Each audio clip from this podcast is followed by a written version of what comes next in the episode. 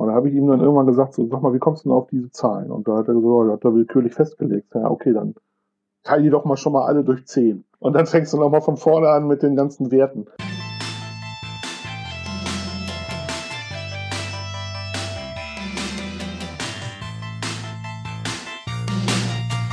Herzlich willkommen im Brettspielelabor. Mein Name ist Manuel und ich bin Spieleautor und in diesem Podcast dreht sich alles um die Entwicklung von Brettspielen.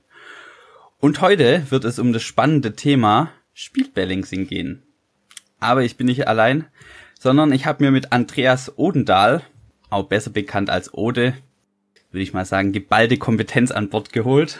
Ja, Ode hat zusammen mit seinem Kollegen Martin Keller so Spiele wie Lagrangia oder zuletzt Solarius Mission uns beschert. Ja, Ode, cool, dass du dabei bist heute. Ja, jetzt, äh, herzlichen Dank für die Einladung. Bin gern dabei. Ich muss dich aber gleich korrigieren. Das ist ähm, Mike Keller, also Michael Keller, nicht Martin. Ah, okay. Aber das, ich weiß auch nicht. Das ist, ja. ja Mike Keller. Mike. Okay, sorry Mike, wenn du das hörst. Eine Sache, die mich auch sehr freut, ist, dass du nicht nur in dieser Folge dabei sein wirst, sondern gesagt hast, ah, kann ich mir vorstellen, auch in Zukunft öfters mal dabei zu sein und mit mir über verschiedene Themen der Spielentwicklung zu reden.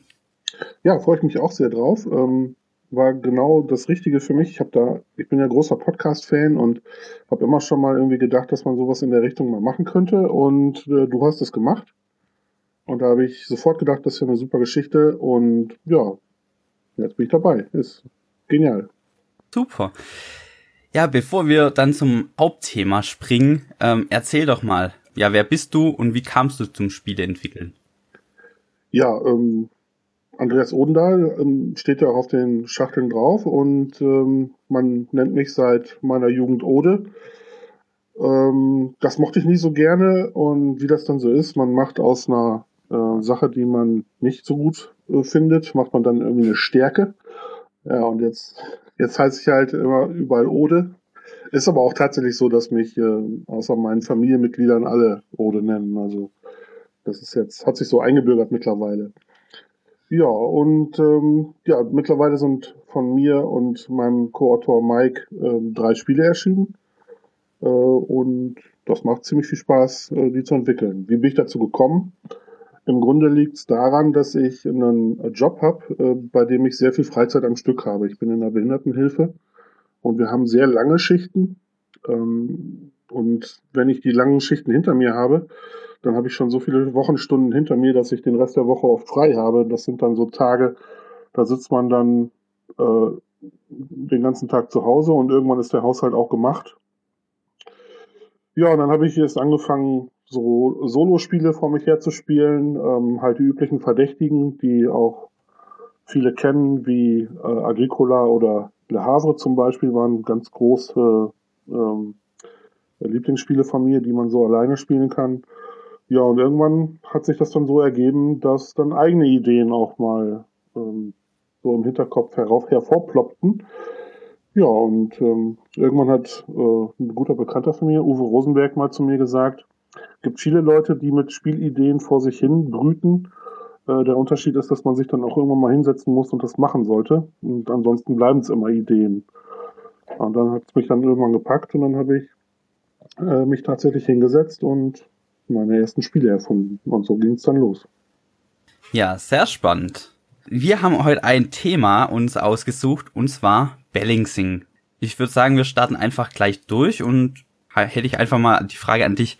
Was ist denn Balancing für dich?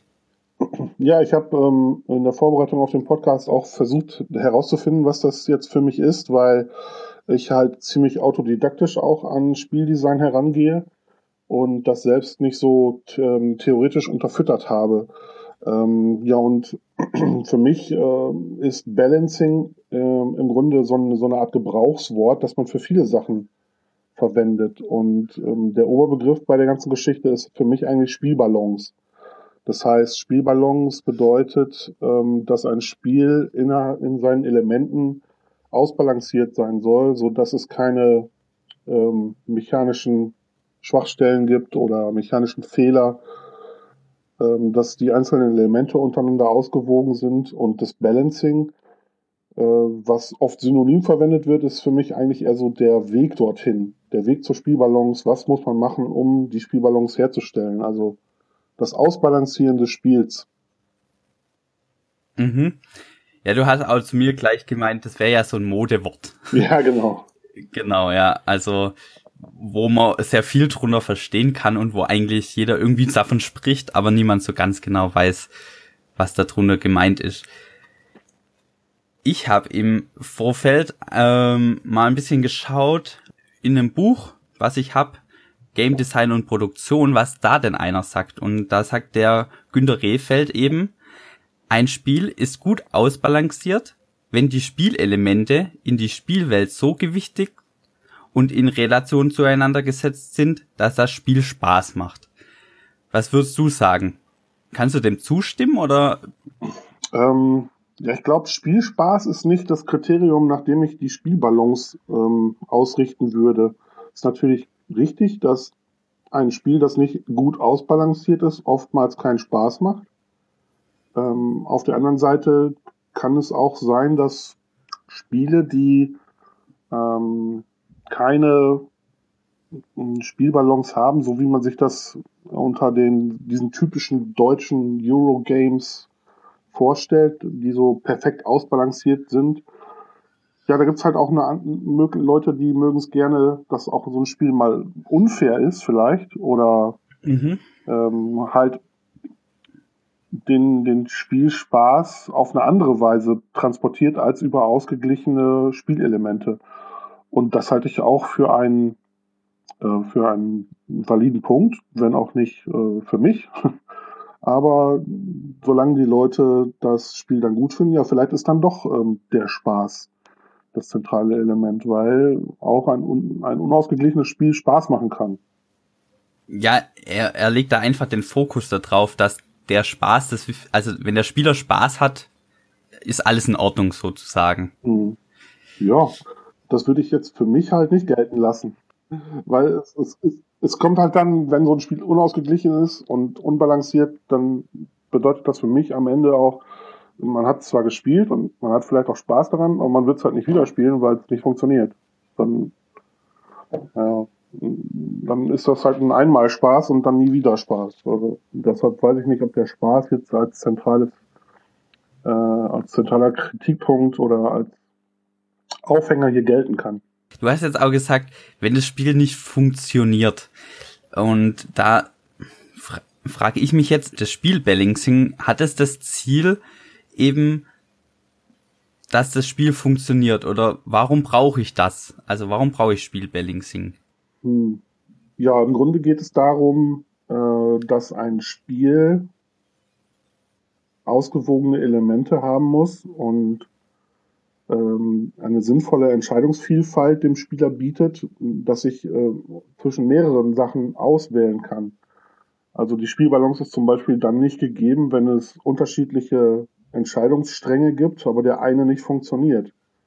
Das würde, wäre dann gleichbedeutend mhm. damit, dass wenn man diesen äh, Ansatz, das Spiel zu spielen, wählt, dass man dann nicht erfolgreich sein wird. Also wählt ihn auch niemand. Hm, es sei denn, es geht nicht ums Gewinnen. Äh, warum sollte man ein Spiel auf eine Weise spielen, wenn es um, um den Siegpunkt geht? Warum sollte man das dann so machen? Äh, also verliert man auf jeden Fall.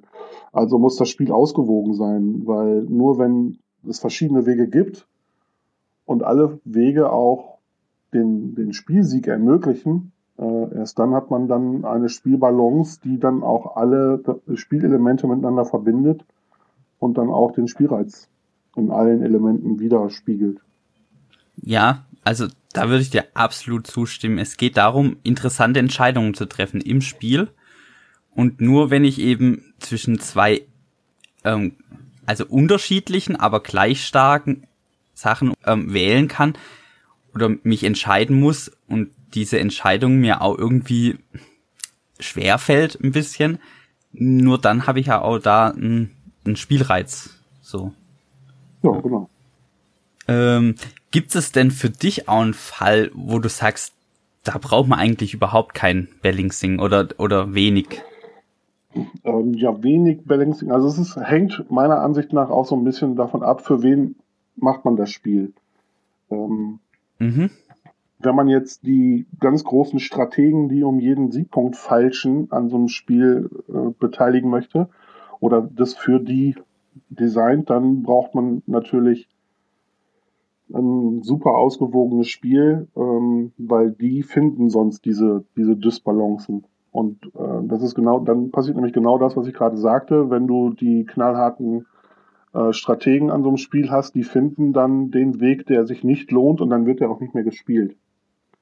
Das bedeutet, dass dann, wenn so ein Spiel jetzt zwei, drei Strategien hat und eine fällt raus, ja, dann wird die halt nicht mehr gespielt. Dann ist im Grunde und, und das sind halt dann die Leute, die finden sowas heraus, weil sie gut genug sind, in dem Sinne, diese Strategien zu finden und zu bewerten. Auf der anderen Seite gibt es dann äh, Spieler, bei denen ist sowas nicht so wichtig, dass ein Spiel äh, erstens, dass sie es gewinnen und zweitens, äh, dass es ausgewogen ist. Ähm, und vor allen Dingen, ob sie es dann auch überhaupt merken, dass es eine Dysbalance gibt und dann nehme ich jetzt mal als Beispiel, ähm, das habe ich dann nämlich in meiner, in einer von meinen Spielrunden gemerkt, das Beispiel Chromino, das ist ein, eine Art Domino-Spiel. Bei dem bekommt jeder Spieler eine Anzahl Spielsteine vor sich hin und die werden dann in eine Auslage gepuzzelt, genau wie bei Domino halt, nur mit Farben. Und die Dominosteine sind keine Dominosteine, sondern sie haben, sind dreiteilig. Ähm, deshalb heißt es auch Chromino. Ähm, und das Ziel des Spiels ist halt, von den acht Spielsteinen, die man bekommt, diese alle wegzuspielen. Und wer als erster alle Steine weg hat, der wird gewinnen. Das heißt, wenn alle Spieler gleich viele Steine haben, gewinnt tendenziell der Spieler, der anfängt. Und ähm, es ist dann halt, äh, halt zufällig, wenn man dann mal einen Stein spiel, äh, nicht legen kann. Und selbst wenn man davon ausgeht, dass vielleicht pro Spiel oder pro Partie ein, jeder Spieler einmal einen Stein nicht legen kann, wird immer noch derjenige gewinnen, der anfängt. Und also wir haben das Spiel da sehr oft in, diesen, in, in dieser Runde gespielt. Und ich, ich, ich habe es jetzt nicht festgehalten, aber ich würde mal sagen, 95 der Partien wurden vom Startspieler gewonnen. 95 Prozent der Partien. Und trotzdem haben, okay, trotzdem haben ja. alle Spieler riesigen Spaß an dem Spiel gehabt und haben sich das auch alle gekauft, die äh, in dieser Runde saßen. Ich hätte denen das dann mal mitgebracht.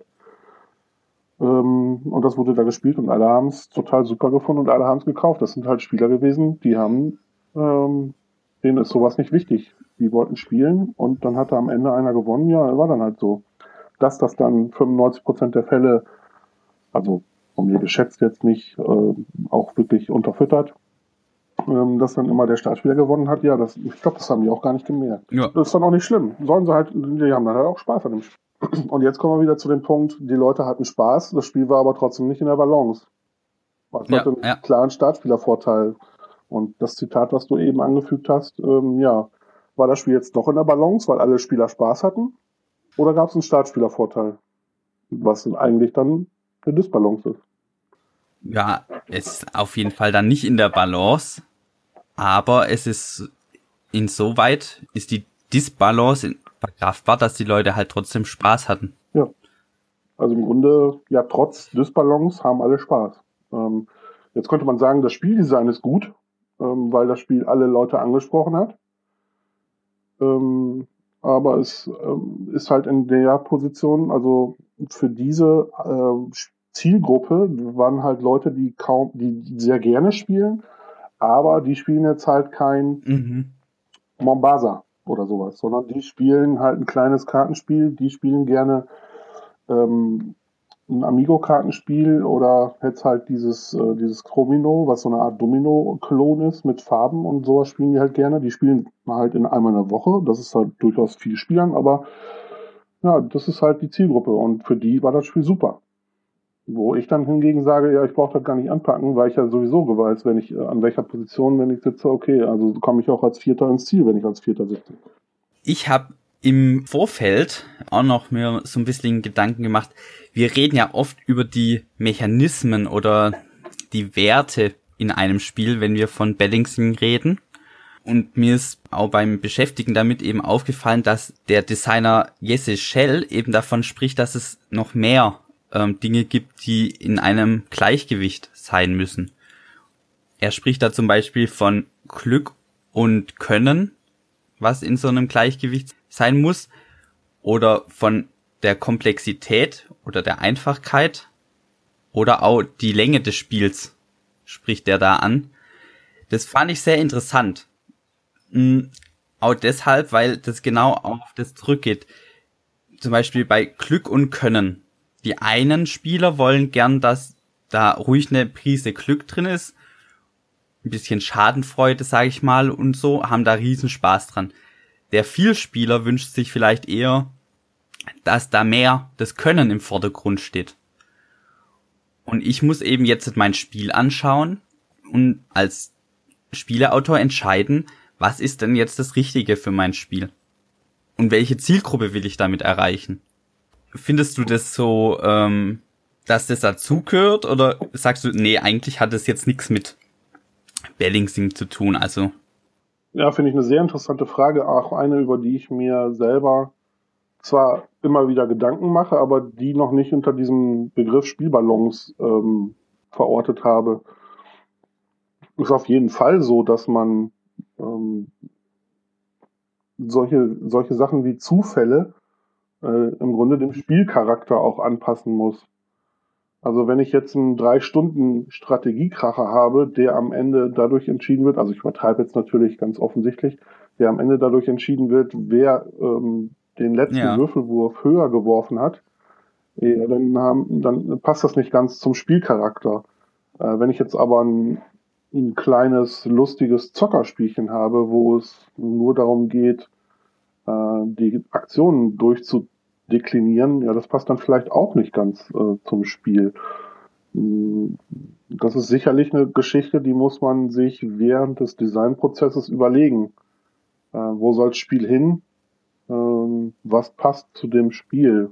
Und ähm, am Ende ist es dann auch eine Frage, ja, wo möchte ich hin? Welche Zielgruppe? Also ich kann auch ein kleines Spiel machen, das nur eine halbe Stunde dauert und das knallhartes ähm, Strategiespiel draus machen. Dann habe ich aber auch eine relativ kleine Zielgruppe. Mhm. Hm, wenn ich das Spiel ähm, anders designe. Also wenn es so ein halbe Stunden Spiel ist, was viele Zufallseffekte hat und vielleicht auch mal Schadens, äh, Schadenfreude über den anderen Spieler, der schlecht gewürfelt hat oder eine schlechte Karte gezogen hat oder sowas, dann habe ich wahrscheinlich ein, eine viel größere Zielgruppe im, im Auge. Und mh, hm, ich denke schon, dass man das unter Spielbalance äh, fassen kann, weil es halt zum Spiel passen muss und auch mhm. in der Balance sein. Ja, auch die Spieldauer, das fand ich da auch sehr interessant. Also wenn ich mir jetzt vorstelle, ein Agricola, ich würde jetzt zehn Minuten aufbauen und das Spiel würde jetzt nur 15 Minuten dauern. Dann wäre irgendwas falsch. Mhm. So. Ähm, ja, man muss immer schauen, was ist das für ein Spiel. Und bei Agricola, wenn ich da eben zehn Minuten aufbauen muss, dann will ich ja auch ein Weilchen spielen. Und oder auch eine Strategie ausprobieren und die kann ja auch nicht stattfinden, wenn jetzt Agricola nur mhm. vier Runden gehen würde. Ja, ja, ja, richtig. Also das ist natürlich so, dass Strategiespiele oft mit Spielzeit dann auch ähm, etwas in die Höhe gehen, weil du, weil Strategie ist ja ein Begriff, der ähm, umfasst etwas länger andauerndes, das heißt etwas Umfassendes. Und ähm, deshalb dauern Strategiespiele halt oft ein bisschen länger, damit du die Strategie eben auch spielen kannst und nicht nur taktische, kurzfristige Entscheidungen treffen muss. Genau, ja. Gut, dann würde ich sagen, wir verlassen so ein bisschen das, ähm, das Feld der Theorie und gehen ein bisschen in unsere Praxis, wie wir das denn so machen. Und du und ich, wir haben ja schon einige Prototypen auch entwickelt. Wie sieht denn deine Vorgehensweise so aus? Bist du einer, der gleich mit dem Bell also mit dem anfängt, mit dem Balancing? Oder schaust du erstmal, dass das Spiel grundsätzlich funktioniert und Spaß macht? Sowohl als auch. Also mit, mittlerweile hat sich mein Ansatz auch geändert. Also das hat aber auch jetzt mhm. ein bisschen was mit Erfahrung zu tun. ähm, als ich äh, die ersten Entwürfe von La Granja vor mir liegen hatte, habe ich tatsächlich erstmal vor mich hin designt und äh, geschaut, ob, ob ich irgendwo Spielreiz kreieren kann. Und da passte natürlich vorne und hinten noch nichts. Ähm okay. das hat sich mhm. dann über den Verlauf der Entwicklung, äh, habe ich dann gelernt, worauf ich achten muss. Ich glaube, mittlerweile wäre es mir auch möglich, dass ich zum Beispiel äh, Karten, die bei La Granja äh, ja bestimmte Sondereffekte mit sich bringen, dass ich die ähm, aus, aus dem Ärmel schütteln könnte und die wären gleich relativ ausbalanciert von ihrem Effekt her. Äh, das war am Anfang natürlich nicht so. Ähm, ja, wie gehst du denn da vor? Ähm, welche Werte nimmst du denn da am Anfang? Oder machst du das erstmal wahllos? Welche Werte? Das kann, das kann ich dir ehrlich gesagt gar nicht, kann ich dir ehrlich gesagt gar nicht so beantworten. Also es ist mittlerweile so, dass ich äh, Spiele gar nicht mehr, ähm, ich, ich setze mich jetzt nicht hin und bastel los, sondern im Grunde entsteht das gesamte Konstrukt mhm. des Spiels erstmal bei mir im Kopf. Und ähm, das war bei Lagranja zum Beispiel noch ganz anders. Also da habe ich einfach erstmal losgebastelt und vieles auch dann im Prozess des Entwickelns geändert. Mittlerweile würde ich sagen, also wenn ich das Spiel mir ausgedacht habe und ich setze mich hin und bastel das, dann ist das eigentlich schon, dann, dann habe ich so ein, so ein Maß, äh, ja, wie soll man sagen? Also ich habe schon eine Messlatte gelegt, an der ich mich orientieren kann, von der ich direkt loslege. Und und nicht mehr einfach nur drauf los und dann nachher gucken, wie man es dann gerade gebügelt kriegt, sondern ich fange jetzt mittlerweile eigentlich schon an und habe einen, einen Maßstab und von dem arbeite ich mich dann vor. So, das ist also schon von Anfang an ganz anders konstruiert. Okay, das heißt, du beginnst auch im Kopf dann das zu spielen und wenn du dann deinen ersten Prototyp sozusagen baust, ist da schon sehr viel passiert. Ja, da, da passt halt die Struktur dann schon viel besser. Ähm, ich weiß nicht, also ich kann natürlich jetzt ein bisschen aus dem Nähkästchen plaudern und muss mich dann vielleicht aufhalten, wenn es dann zu spezifisch wird oder wenn es zu sehr nach Eigenwerbung klingt. Das, das habe ich eigentlich hier jetzt auch nicht gedacht, aber ähm, ich kann ja mal eben sagen, bei Lagranja ist es ja so, dass du äh, vier Funktionen auf einer Karte hast und die Karte auf vier verschiedene Art und Weisen halt anwenden kannst. Und du musst dir halt für eine von den vier Funktionen entscheiden. So, und entweder legst du sie links, rechts, oben oder unten an und entsprechend hast du dann die, die Funktionen der Karte, drei sind ausgeblendet und eine bleibt über und die darfst du nutzen. So, und dieses System, das in der Balance zu haben, das war halt ein Riesenaufwand und das ist auch eigentlich der Kern der ganzen Entwicklung gewesen. Ähm, da habe ich mir total blauäugig damals echt wahnsinnig viel Arbeit mitgemacht. Ähm, und ähm, es hat sich aber auch im Laufe der Entwicklung erst dahin entwickelt, dass die Karten so funktionieren, wie sie jetzt funktionieren. Das war halt am Anfang noch ganz anders. Und da konnte man die teilweise verschieben auf eine andere Seite und so weiter und so fort. So. Und wenn ich sowas jetzt planen würde, dann würde ich diese ganzen Schritte im Kopf eigentlich schon überspringen. Und ähm, dann wäre dieses ganze Kartensystem, das wäre jetzt schon fix, wenn ich anfange, das Spiel erstmal zu basteln. Und das war bei Lagrange halt zum Beispiel gar nicht so. Also ich habe ja jetzt das Inselspiel, was wir damals bei mir getestet haben, äh, das hast du ja äh, jetzt auch gespielt. Diese, diese Insel, die, ähm, die man da vor sich hin puzzelt, die habe ich genau so konstruiert, wie sie jetzt immer noch ist. Von Anfang an.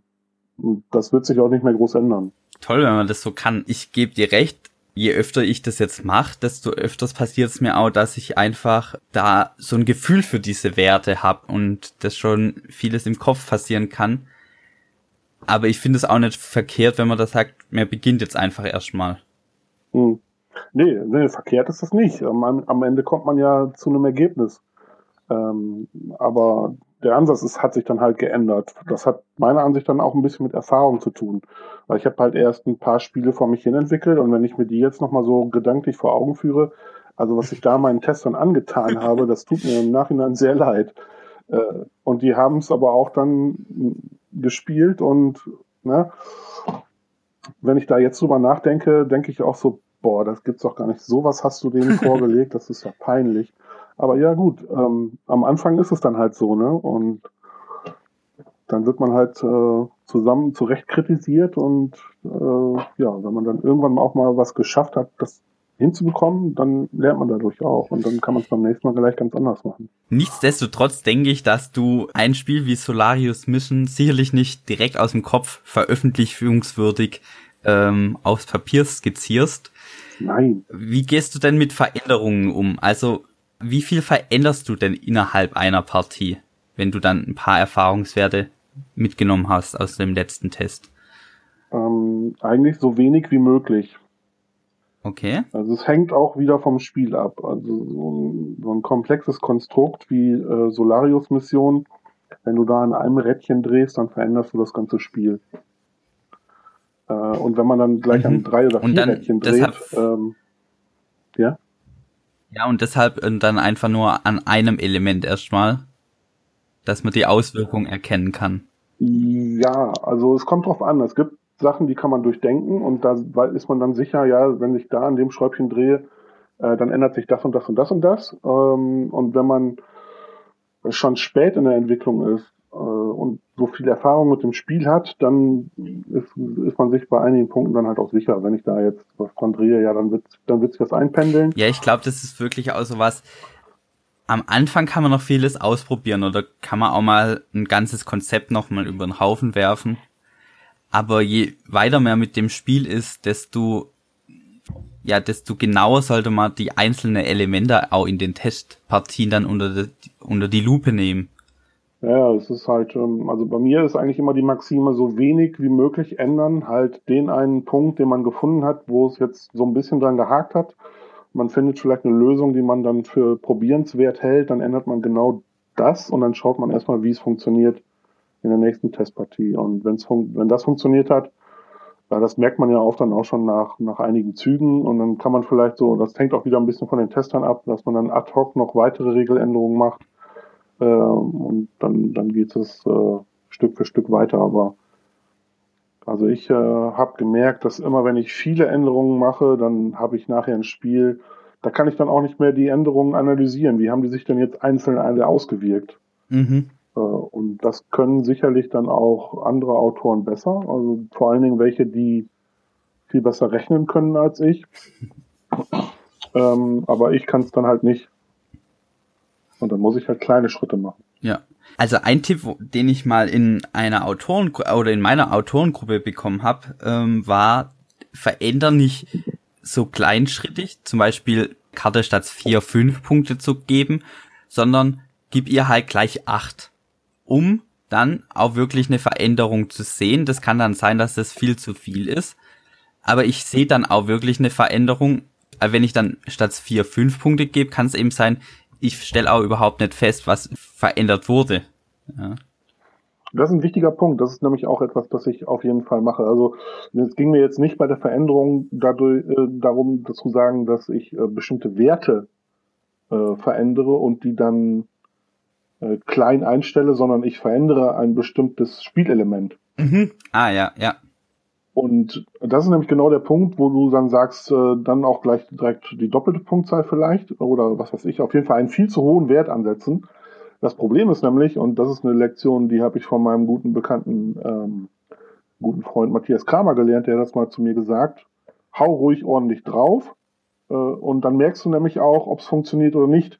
Weil du, es geht ja an, an, an der Stelle nicht darum herauszufinden, ob der Punktwert äh, ausbalanciert ist, sondern ob das Spielelement ausbalanciert ist. Und wenn dieses Spielelement in, den, in der nächsten Testpartie nicht gespielt wird, weil die Spieler sehen, das lohnt sich für mich gar nicht, das auszuprobieren, weil der, der Punktwert, den ich dafür bekomme, der ist so niedrig, das reizt mich nicht, das auszuprobieren. Dann merke ich ja auch nicht, äh, dann wird das Spielelement nicht gespielt. Also merke ich auch nicht, wie es sich im Gesamtkonstrukt verhält.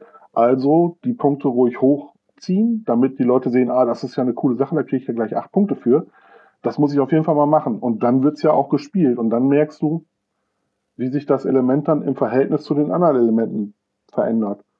Und dann kannst du hinterher hingehen und sagen, ja, die acht Punkte waren natürlich viel zu viel, da sollte man dann vielleicht nur sechs für kriegen dann änderst du den Wert wieder nach unten. Wichtig ist halt, dass das überhaupt gespielt wird, weil wenn du so ein komplexes Spiel hast, äh, bei dem sich die Spieler für viel, unter, zwischen vielen Sachen für nur eine oder zwei entscheiden müssen und sie entscheiden sich nicht für die Sachen, die du gerne testen willst, ja, dann äh, ist das eine Nullpartie für dich gewesen. Ja.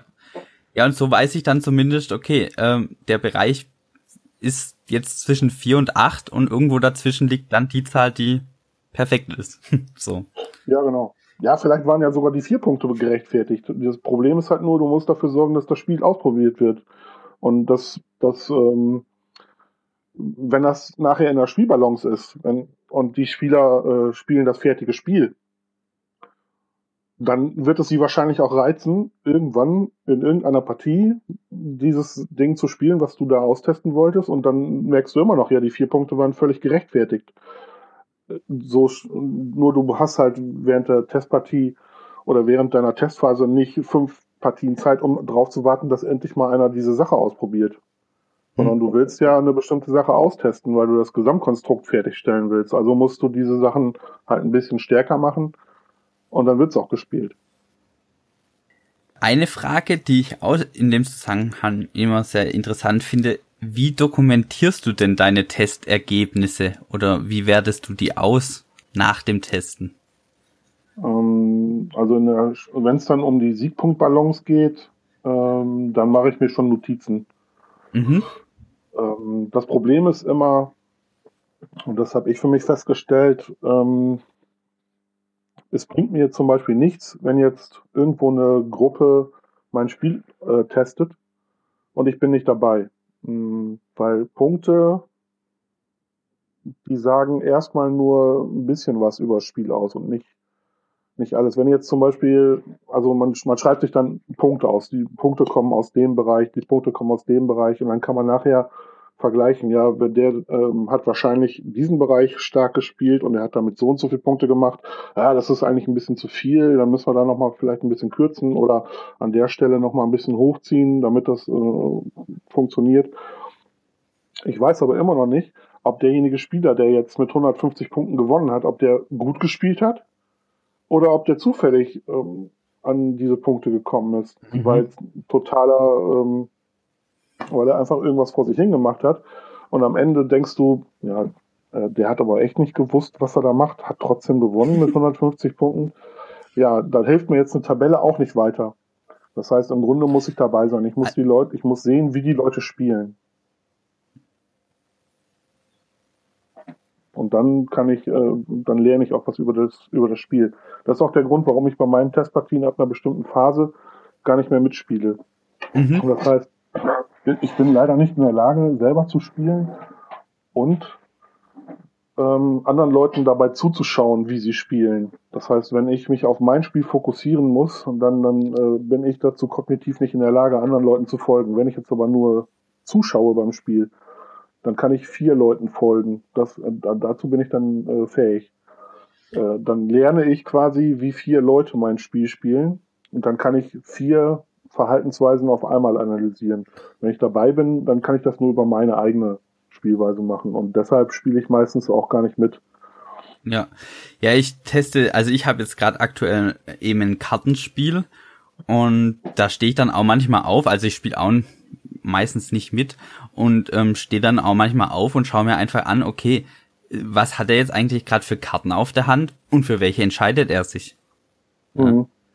Genau, weil, weil ich ja sehen will, machen die Spieler immer die gleiche Entscheidung oder, oder fällt es ihnen leicht, eine Entscheidung zu treffen oder ist auch, fällt es ihnen schwer und so, das sehe ich ja nur, wenn ich dem auch wirklich, ja, von hinten in die Karten reinschaue.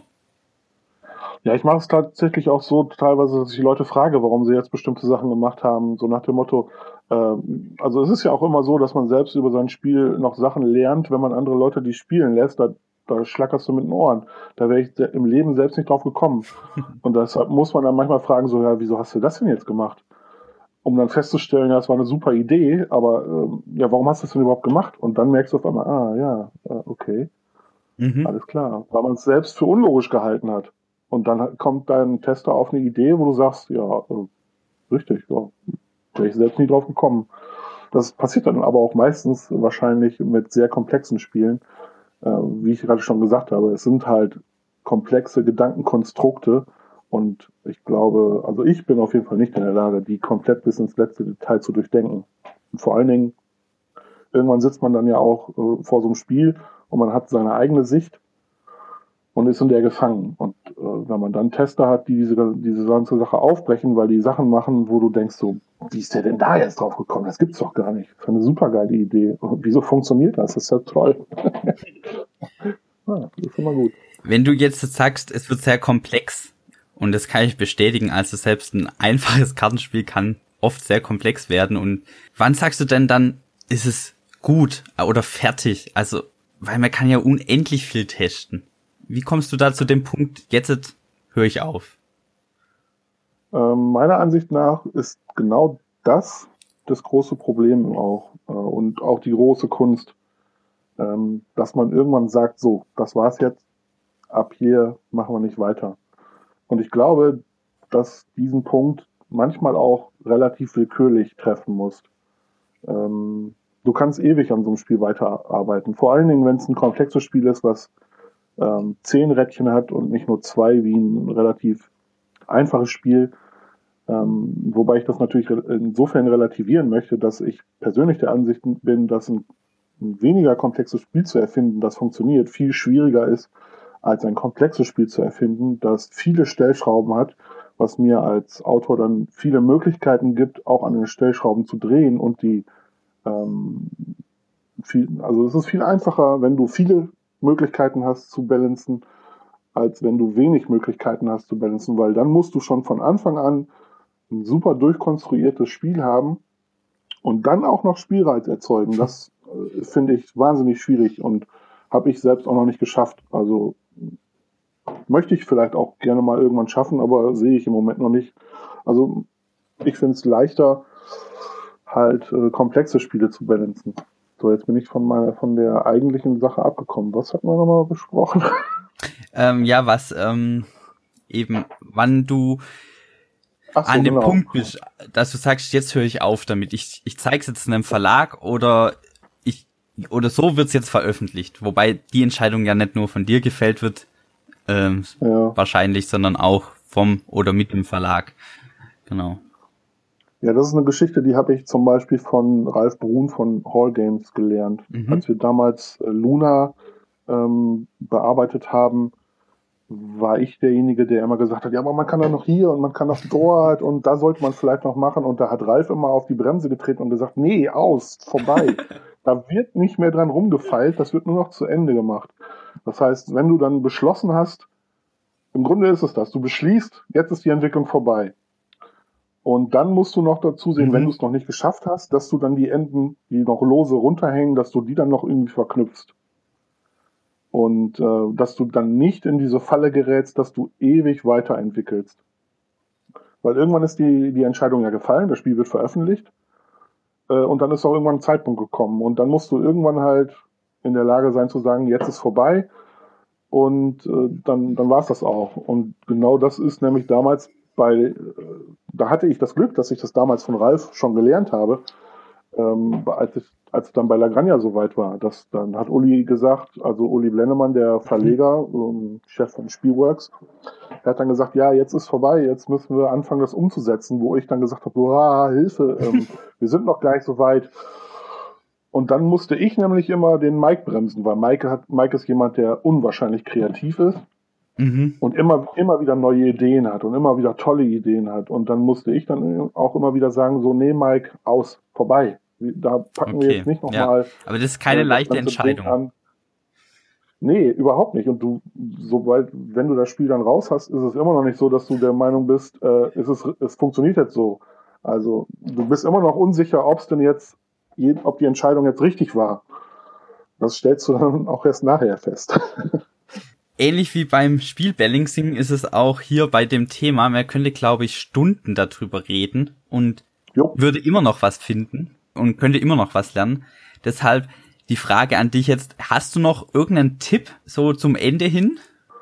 Ähm, ja, das ist jetzt ähm, etwas, da habe ich im Grunde deine Frage eben gar nicht beantwortet. Wo fängt man denn überhaupt an? Am besten mit kleinen Zahlen. Also ja. Das ist tatsächlich so. Ich habe ähm, vor, wie lange ist das jetzt her, anderthalb Jahren, einen Prototyp mal von einem amerikanischen Autor gespielt. Ähm, und der hatte Zahlenwerte in dem Spiel, da habe ich die ganze Zeit nur gedacht, so, wie kommt der auf diese Werte? Das gibt's doch gar nicht. Und warum sind die so hoch? Man hat das ganze Spiel über nur gerechnet.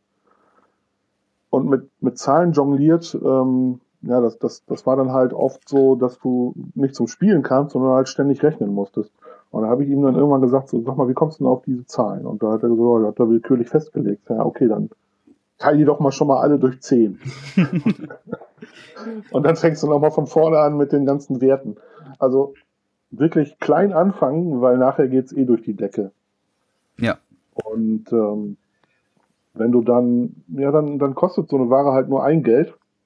Oder sie bringt nur einen Punkt. Oder sowas, aber du kannst dann nachher ja die Relationen einstellen. Das passiert dann ja im Laufe des Spiels, im Laufe des Spiel, der, genau, im Laufe des Spielbalancens äh, passiert das dann, dass, dass sowas dann ja auch kommt. Aber wenn man sofort mit, äh, mit, mit 10 Geld anfängt, was die Ware kostet, anstatt mit 1, dann hast du nachher halt Werte, äh, da rechnest du dann im, im dreistelligen Bereich rum und das ist dann halt auch Quatsch. Also tief anfangen, am besten so, so niedrig wie möglich und dann zusehen, dass man die, die Zahlen im Laufe des, äh, der ganzen Geschichte dann angepasst bekommt.